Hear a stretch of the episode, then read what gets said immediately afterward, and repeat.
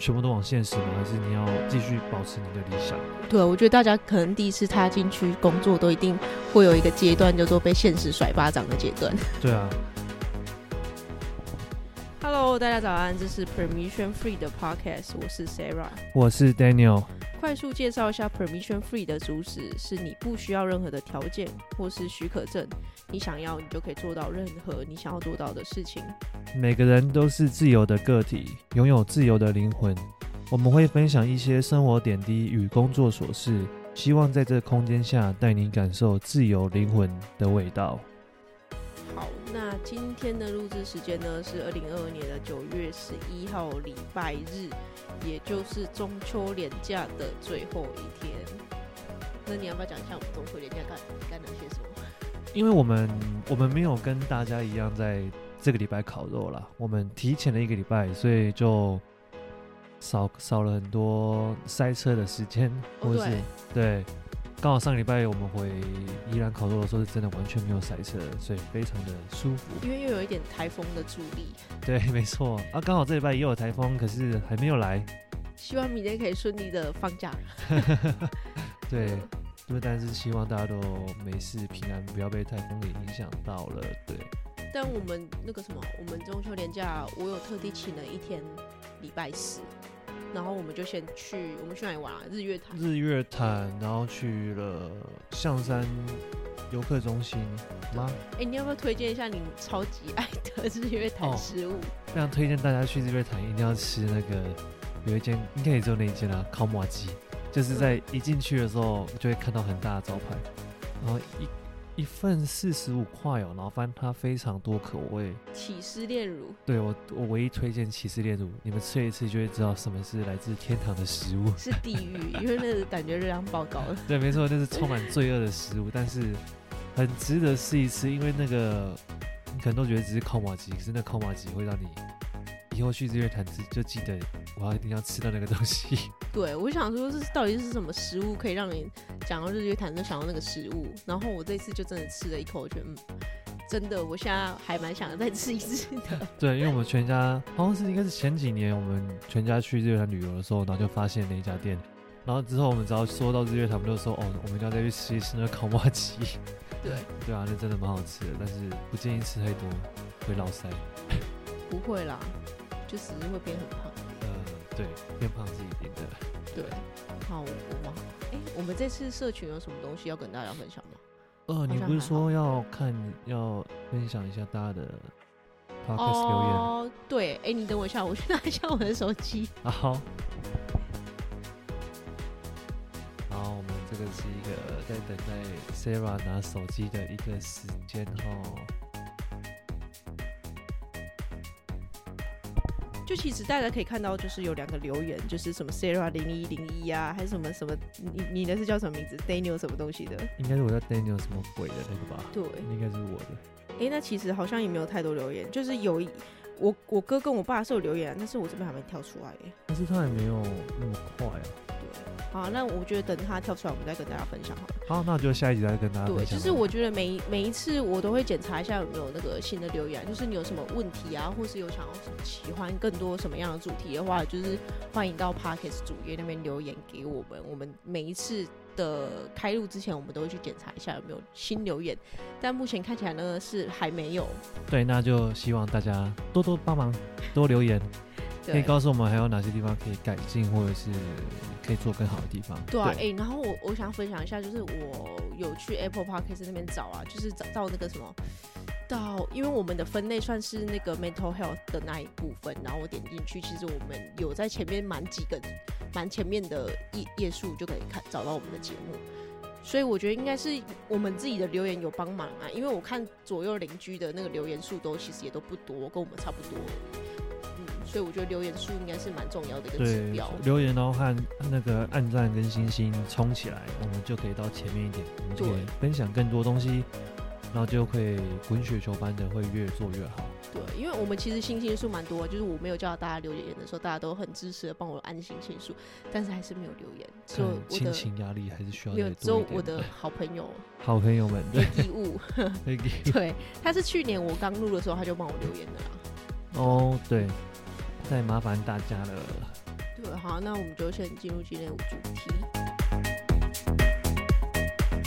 好的，我们今天的主题是接触社会连结后，你妥协了多少？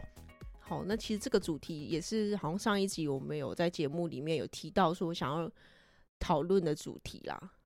对，因为我觉得这应该是出过社会的每个年轻人应该都一定多少你自己在你一定会思考过的问题了。对、嗯，而且我觉得这个题目其实讲出来，我就觉得好像有点压力。你你有没有觉得我们今天那个感觉好像有一个低气压在上面？而且我们今天又穿的特别正式。对，我们今天就是一种以一种你刚出社会的那个那个小兔子，然后踏进去这个社会大野狼的一个感觉。对，如果那个什么之后听我们 podcast 的话，可以到我们 IG 上面可以看到，我们都会分享每一集的重点，或是觉得不错或是好笑的 reels 短片。会分享到 IG，就大概大家可以去看一下。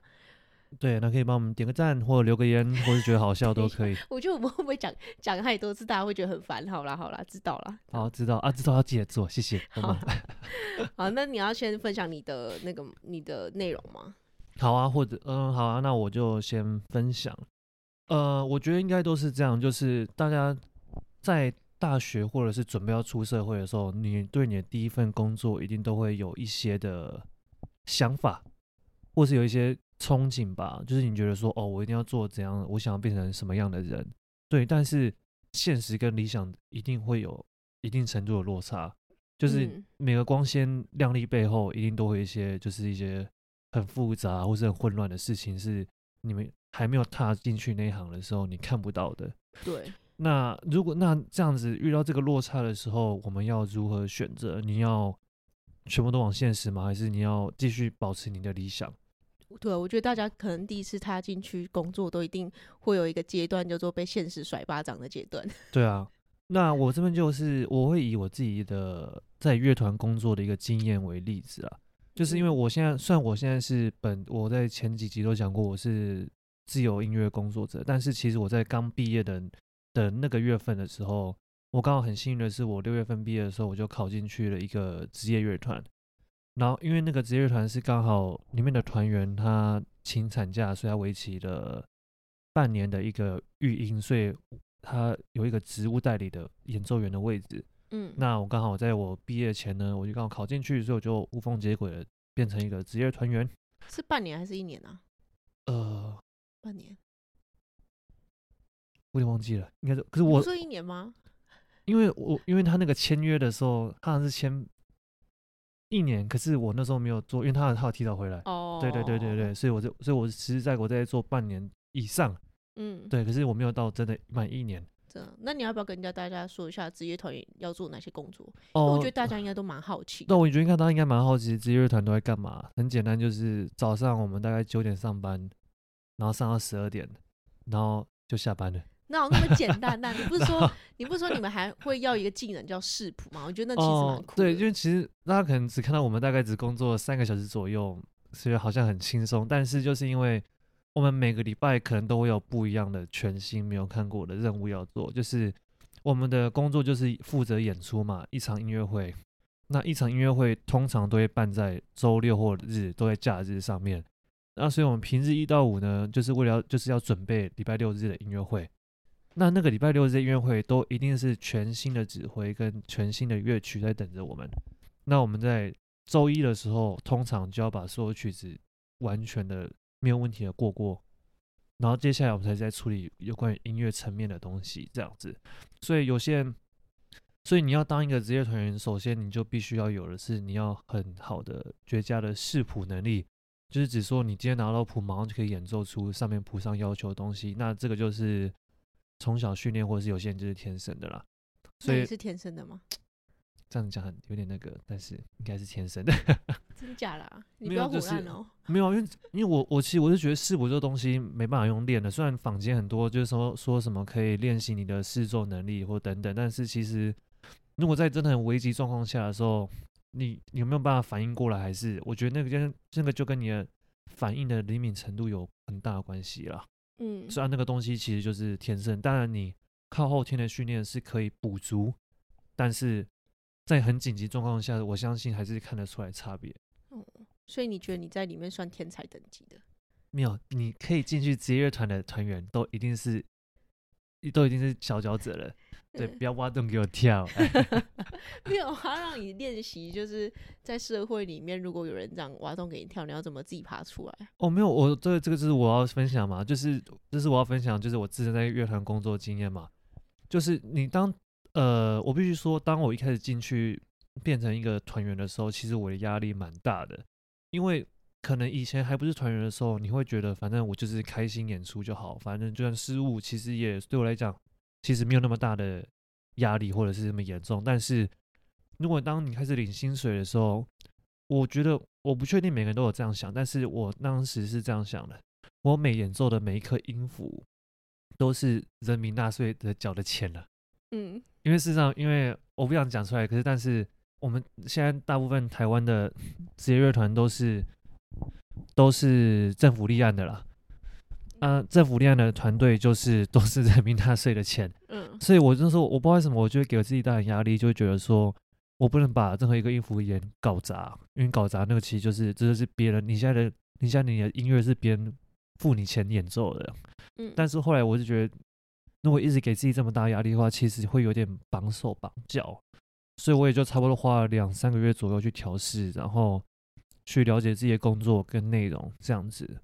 嗯，就等于说你刚进去一份工作，多少都会觉得很紧张，会觉得哦，我不能有任何一点的错误或是怎么样，不然会怎么样？就是会无形当中会给自己很大的压力，觉得我就是要做到完美这样子。对，我觉得这就是你任何你踏进任何一个行业，你都一开始都有这种想法啦。对，就是我什么事都要做 perfect，我就是不要跟那些老人一样，就是对啊，反正我躺着一样也是领一样多钱啊，那你何必呢？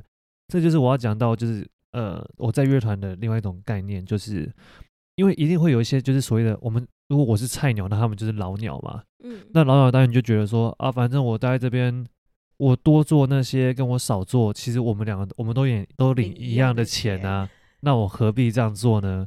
但但是如果像是我刚进来，我一定觉得，那我们音乐班就应该能做更好就做更好啊，那种为什么不能再多要求自己一点？嗯。对啊，所以你一开始你一定会很不屑那些那一群就是啊，反正没差，就是这样的人。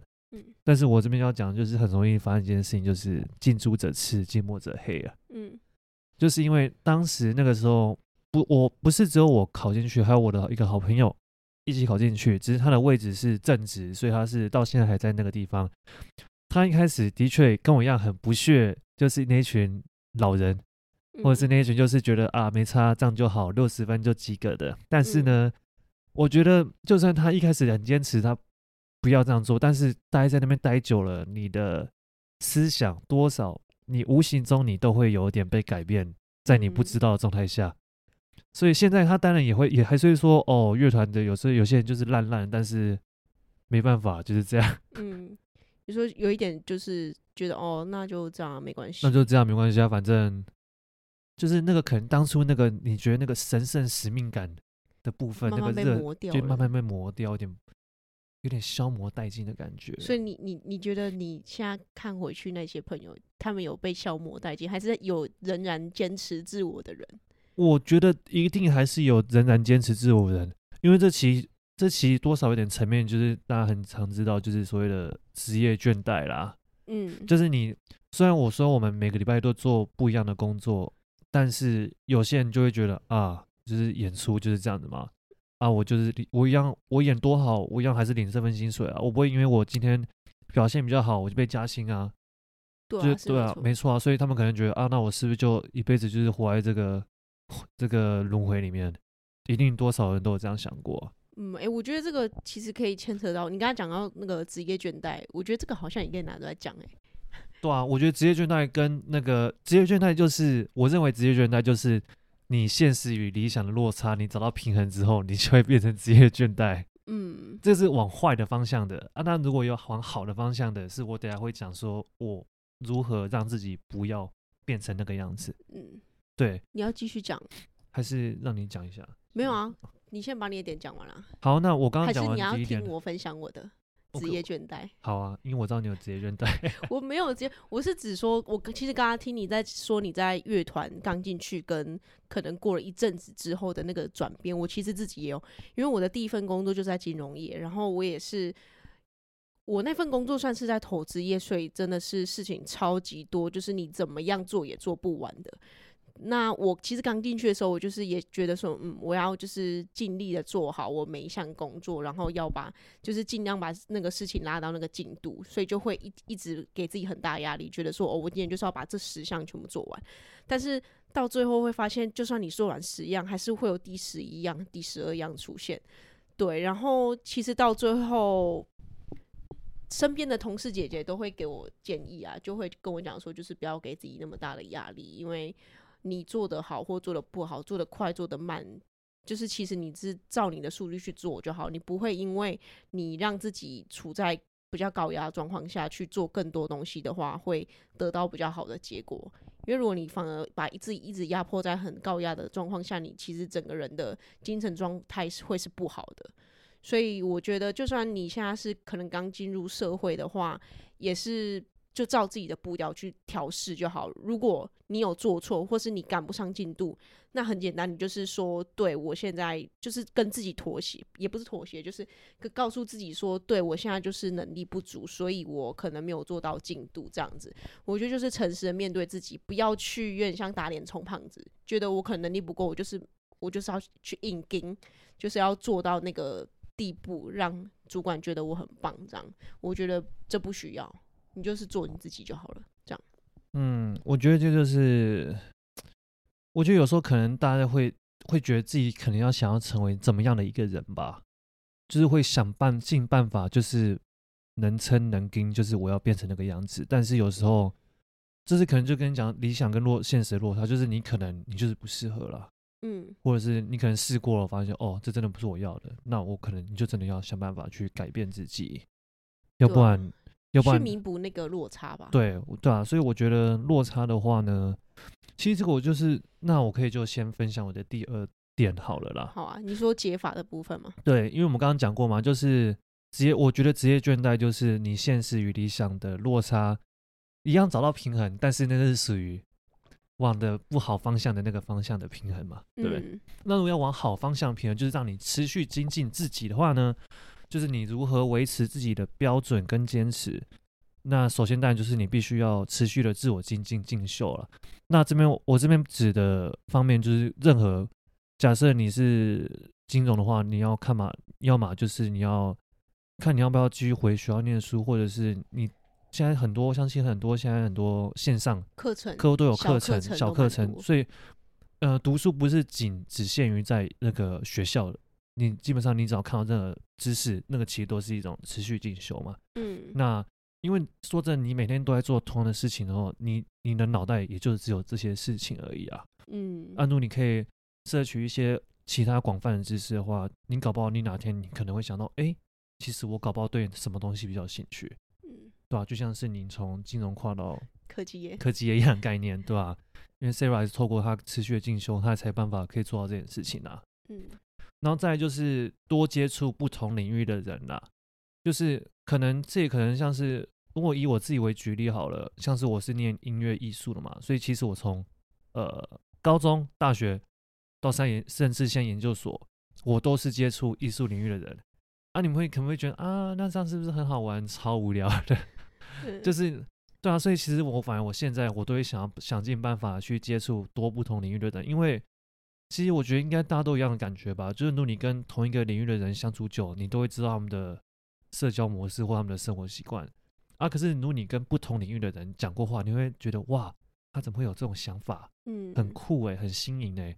你可能会想更了解他为什么会有这样的想法。嗯，啊，可能从这些脑力激荡当中，你可能就会蹦出一些更特别的想法。嗯，这样就会让你的。一成不变的生活会有多了一点新的滋味了，又像跳脱舒适圈的感觉。有一点，如果你都跟同一群人相处的话，对啊，就变成在互相取暖而已啊。对，对啊，互相取暖啊，就是你永远就不会，你就不敢逃离出来啊，就没有意义了，对，对不对？嗯、那当然就是多看书嘛，那就是我刚刚前面有讲到，就是可以也可以算在自我进修类。那每个人，我最后想讲，就是每个人其实都会因为你的岁月，然后你的身体机能会变慢嘛，一定会变老。但是如果你透过以上的，就是持续进修，或者是多接触不同领域的人，或者看书，今年脑袋的价值会会是水涨船高的啊。嗯，就是你虽然你的身体变老，但是你的脑袋，你想你想法，或者是你的知识含量越高，其实就算你变老，你还是你不管去做什么，你都还是更吃香的。对。但是这是仅限于刚刚说的，就是会持续进修的人，因为我知道很多人就是觉得生活就是这样啊，反正我就是这样过。但是这样子，你的你越老，你的身体机能变慢以外，你的脑袋也是会越来越烂的。所以就是要持续跳脱那个舒适圈。对，就是我真的觉得，就是反正趁年轻的时候，其实我觉得人就是你只要有那个想法，你其实就已经在改变了啦。但是就是你必须要有那个行动，那就是就可能就是。你要做出那行动前，就是真的不要想那么多。对啊，就是像我们节目一直想要传递给大家，就是要去实践你的行动力啦。对，对啊，没有你，我觉得你要再靠近那个麦克风一点，这样子有声音吗？不要这样，人家会吓到。好，你还有你还有那个吗？其他的？对啊，然后我想讲就是透过我刚刚以上讲的这两点啦，就是反复、嗯、要一直反复提醒自己，就是不要忘记你自己的初衷。是为了要做，是为了要成为什么样的人？因为我知道，在每个人在你不管在你的求学，或者是你在你为了你的职涯发展，你升职一定会有很多诱惑嘛，不管是金钱的，或者是什么职位的，有的没的诱惑都一定有。但是我觉得还是要透过，就是你要了解你到底是想要变成什么样的一个人。嗯，对，因为我觉得如果你很了解自己的话，其实我不认为职业怠惰就会发生在你身上。嗯，职业怠惰通常都是出现在你对你的自己人生已经迷航了，对，才有可能会发生。对，对，但是我觉得这好像会是一个阶段性，就是可能你呃目前为止还没迷航，不代表你就不会迷航，或者是就算你已经经历过迷航之后找到方向，也不代表你下一次不会再迷航。所以就是要一直反复的提醒自己，反复的去接触那些可能反复去。接触看书，或是接触一些比较不同领域的人，或是比较接触一些可能你想要向他看齐的朋友圈，或者是多听 podcast，或是多看影片。我觉得这也是我想要录 podcast 的一个原因啊。因为其实第一季的内容，我有的时候还是会经历低潮，所以我有时候还是会点回去听那些我第一季的那些内容，然后我就觉得，嗯，这真的是我录的吗？这样，就是我觉得有那种。今天的你不代表等于明天的你，也不代表可能五个月后的你、六个月后的你，所以我觉得就是要反复一直提醒自己，你的初衷跟那个你刚刚说的那一些东西，这样。对啊，因为人有时候在失落的时候，会一直无限的把自己的不好给提出来，然后都忘记自己的优点，所以其实有时候真的要一直提醒自己，自己是什么样的人，才不会自己自己才不会被悲伤给整个这样是有点像是淹没了，对。好，那我大概分享完我的两点，好，那换你呢？等下我再我再重新提醒一下各位，今天的那个内容，今天的主题是接触社会连接后，你要选择妥协，或是你哎、欸，你妥协了多少这样子？然后刚刚其实讲的蛮多都是自我跟社会之间的落差，跟就有点像本我、超我那个吗？哦，你说有，你说本我、超我，对对，对，跟什么本我、超我跟自我？哎、欸，你要不要分享一下那个本我、自我、超我？我觉得我上次听你讲完，我觉得蛮有趣的。哦，你说那三个的关系吗？对，就是你快速跟大家介绍一下这三个之间的关系，跟他扮演的角色是什么？好，我用一个很简单的方式跟，我用一个小故事跟大家介绍一下好了。好，假设呃，我今天回到一九零多年，还有马车在载运的时候，然后呃，然后我上了那台马车嘛，然后我跟司机讲说我要到一个指定的地点，然后我就睡觉了。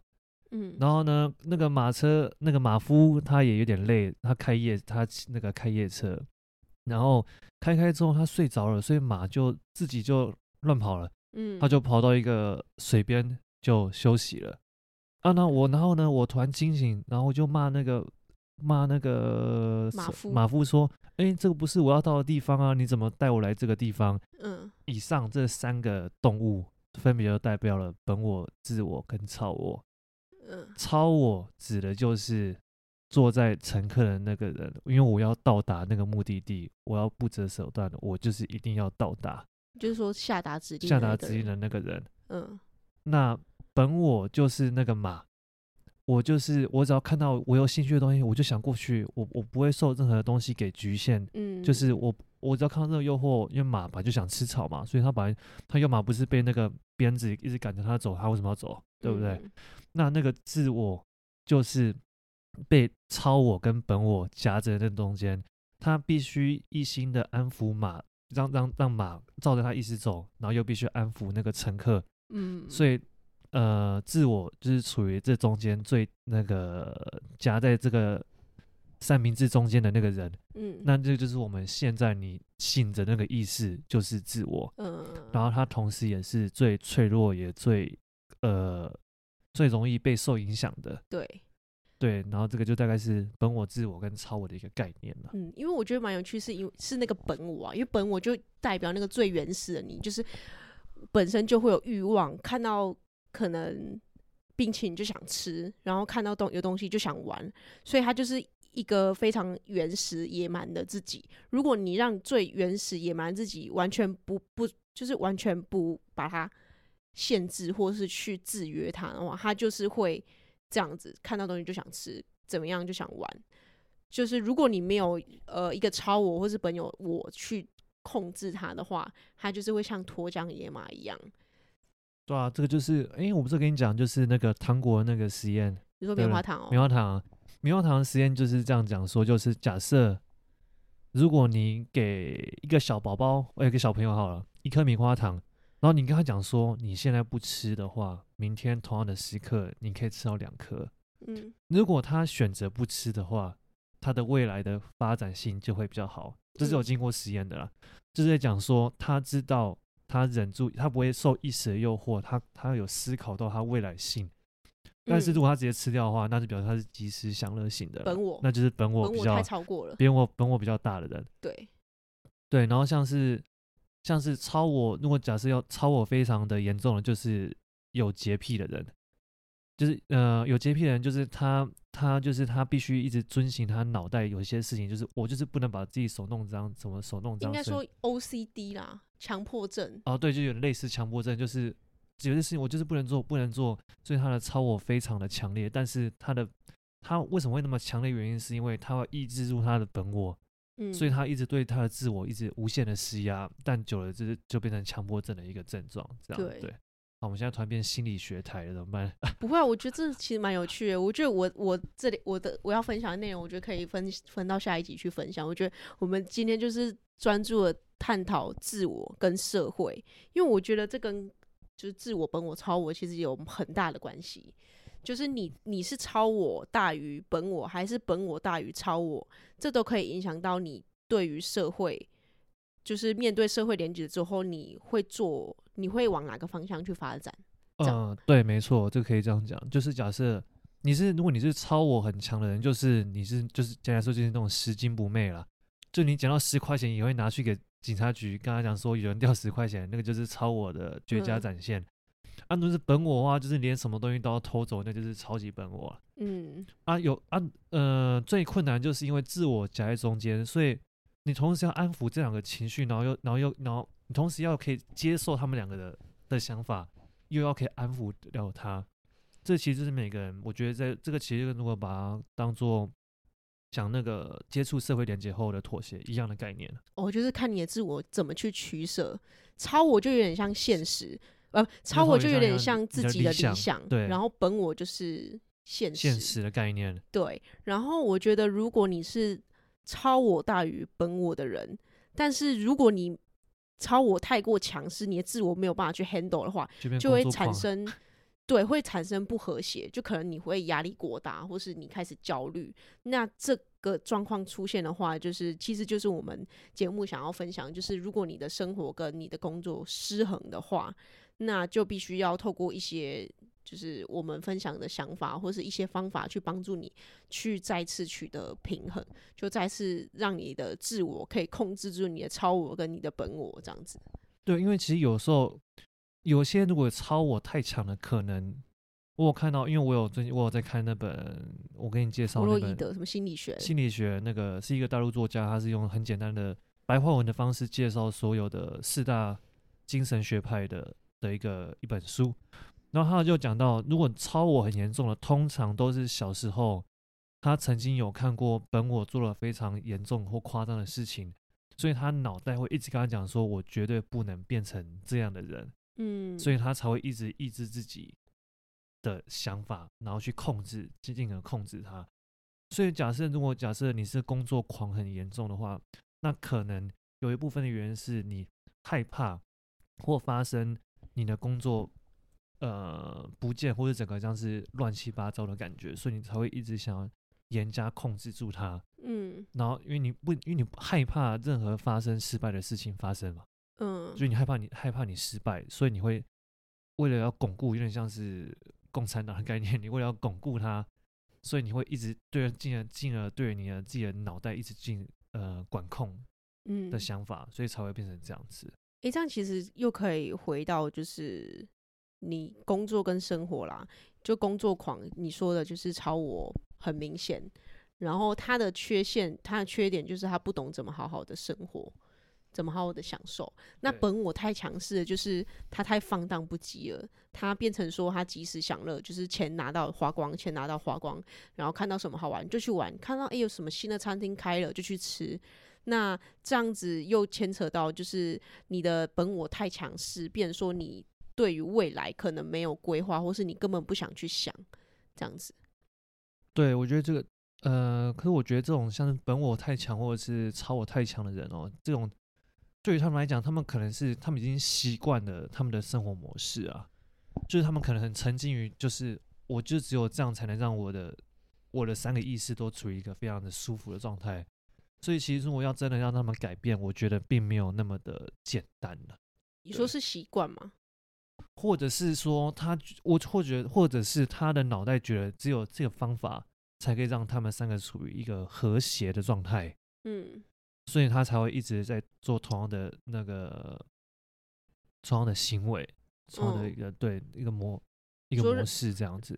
你说不想要对他来说，这就是他的平衡，他不想破坏这个平衡，这样子。有可能就是对于他脑袋，哎、欸，我觉得有对啦。就是如果对于他脑袋来讲说，这可能是我唯一可以让我这三个意识形态都平衡的状态。嗯，对。然后这个就想，这就让我想到，我之前不是跟你讲过。分享过那个潜意识、本意识跟那个潜潜意识、潜意识跟潜意识、潜意识跟应该是本意识吧？就是你醒着的时候，对的那个一样的概念，其实就是在这，就是为什么有些人会很容易做梦嘛？嗯，这边梦里会反现出你的潜意识想要做到的东西。那他如果在你睡着的时候。你的潜意识有点像是一个守门员，在你睡着的时候，他可能会松懈，他会让你的潜意识的一些你想要的画面传送到你的那个本意识上面，所以你才会梦到那些东西。嗯嗯，那跟刚刚那个为什么会让你想到这个？我觉得这个，我我觉得这个概念其实就跟本我、自我跟本我、自我、自我跟超我的概念有点像，嗯，就是说。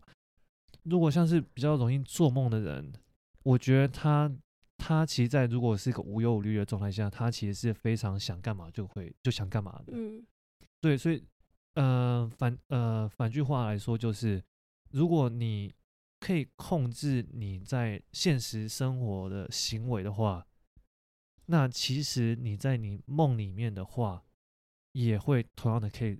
控制住你自己想做，比较可以控制自己的思维，这样子。对，然后也可以控制住你自己想要做的梦。嗯，就比较不会梦出一些天马行空的东西。诶，但我蛮常梦到一些天马行空的东西。我知道，因为我每一次只要做梦啊，我因为我的做梦都是很荒唐，然后又是一一一连串的故事哦，就是真的很像电影这样。